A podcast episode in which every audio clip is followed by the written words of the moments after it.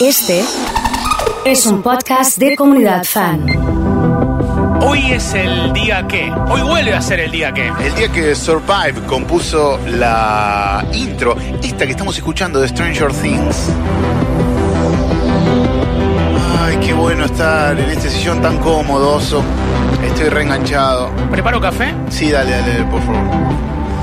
Por favor, porque cuando uno entra en esta maratónica forma de consumir series, eh, sí, se necesita de una ayudina. Así que dale, vamos, vamos con un café fuerte. Sí, sí, sí, sí, sí, sí, sí.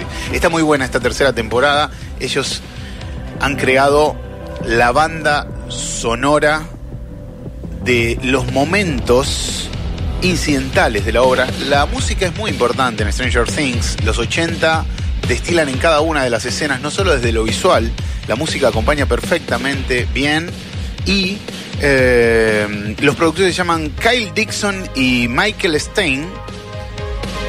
Tienen un nick, se llaman Survive. Laburan así, con sintetizadores, como estamos escuchando. Los hermanos Duffer en su momento dieron con algo de su música y dijeron, esto es lo que necesitamos para musicalizar momentos de intensidad de Stranger Things. ¿Qué te parece si lo llamamos?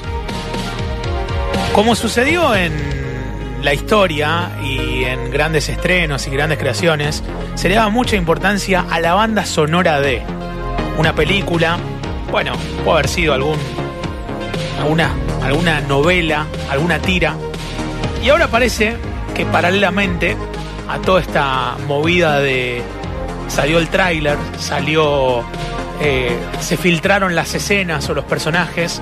Parece que hay un énfasis importante, no solamente en quién va a hacer la música, sino en cómo se va a hacer la música. Y ahí la suerte recayó en Kylie Dixon y Michael Stein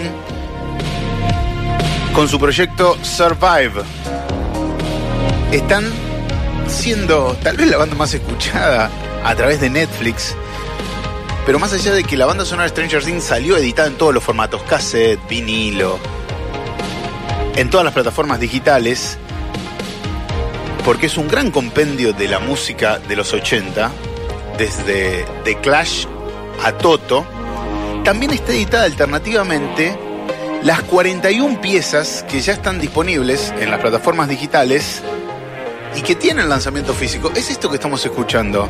Son los Survive los productores de los títulos de Stranger Things, hasta hace muy poco tiempo una banda desconocida, pero hoy por hoy tal vez solo con el tiempo se puedan sacar el mote de ser los músicos que hicieron la intro de Stranger Things, ¿no? Escuchamos esto y pensamos en Eleven, en Demogorgon, en Barb Escuchamos estos sonidos y creemos que algo va a pasar. Me quedé pensando en, lo que marcabas de ser quizás lo más escuchado de Netflix y teniendo en cuenta la cantidad de usuarios, estamos hablando de muchísimas, muchísimas reproducciones. Si ves la serie, contabilizás los capítulos, las temporadas, vas a dar cuenta con que es más o menos eh, la frecuencia con la, con la que escuchas una canción que te gusta mucho. Tal cual.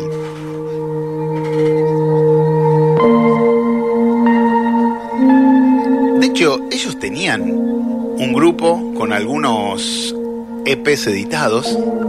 Ahora se metieron de lleno en esta. Dijeron, muchachos, ya volveremos a esa faceta más country, más progresiva, más space rock que desarrollamos.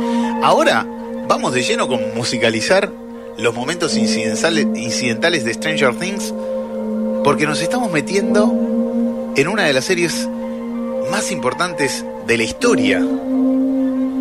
La música que de una u otra forma está en el imaginario de ellos es la música pop, especialmente la de los 80, Madonna, Michael Jackson. Eso lo dijeron en varias entrevistas en radios mundiales. Y justamente los sintetizadores que usaron y su sonido ochentoso vino a la perfección para musicalizar una banda que una mm, serie que está anclada en esa década. Músicos que estuvieron en el lugar indicado, en el momento justo, haciendo de las suyas. Cuando le, les preguntan acerca del momento que están viviendo, eh, ellos dicen que sobrevivir es mucho más que un sentimiento de felicidad, es un estilo de vida para ellos, es una forma de crecer, así es nuestra vida. Por eso nos dedicamos a la música. Además se dio de manera natural y orgánica y tenemos toda la libertad creativa de hacer lo que queramos. Convertirnos en músicos fue dedicarnos a nuestro hobby. Si ahora es nuestro trabajo, vamos a gozar de hacerlo. Entre otras cosas, ¿no? Pensaba en la composición, Fede.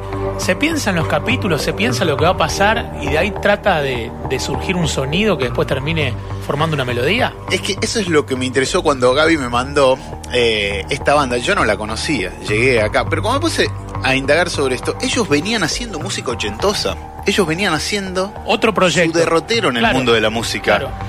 Los hermanos Duffer, que son los creadores de la serie de Netflix, Sí, les dicen, necesitamos esto.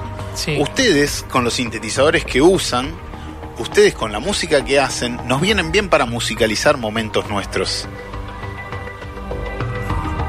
Acá están, ¿no? Eh, ya se llevaron muchos premios, eh, están siendo muy requeridos y por el momento están ahí, guardados y concentrados en lo que es hacer la banda sonora de una de las series más exitosas de este tiempo.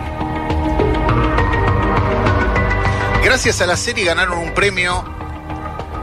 Y ellos dicen, sí, ganamos y fue muy extraño. Claro, la experiencia fue genial, emocionante, extrañamente. Nos sentíamos en confianza, pero nos aterraba ganarlo. No sé, son las cosas que te asustan sin explicación, pero son geniales cuando te ocurren.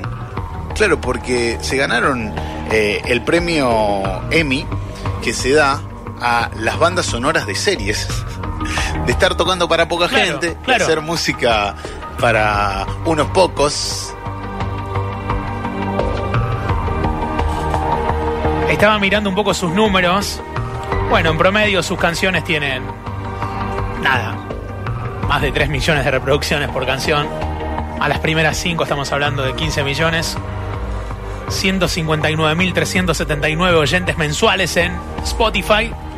Estamos hablando y dedicamos este día que a Survive. Y lo trajimos en este episodio que seguramente lo estarás escuchando en tus auriculares. Vaya a saber en qué momento. Fede, un placer como siempre. Gracias amigos, amigas, amigues de la comunidad. Hasta cualquier momento.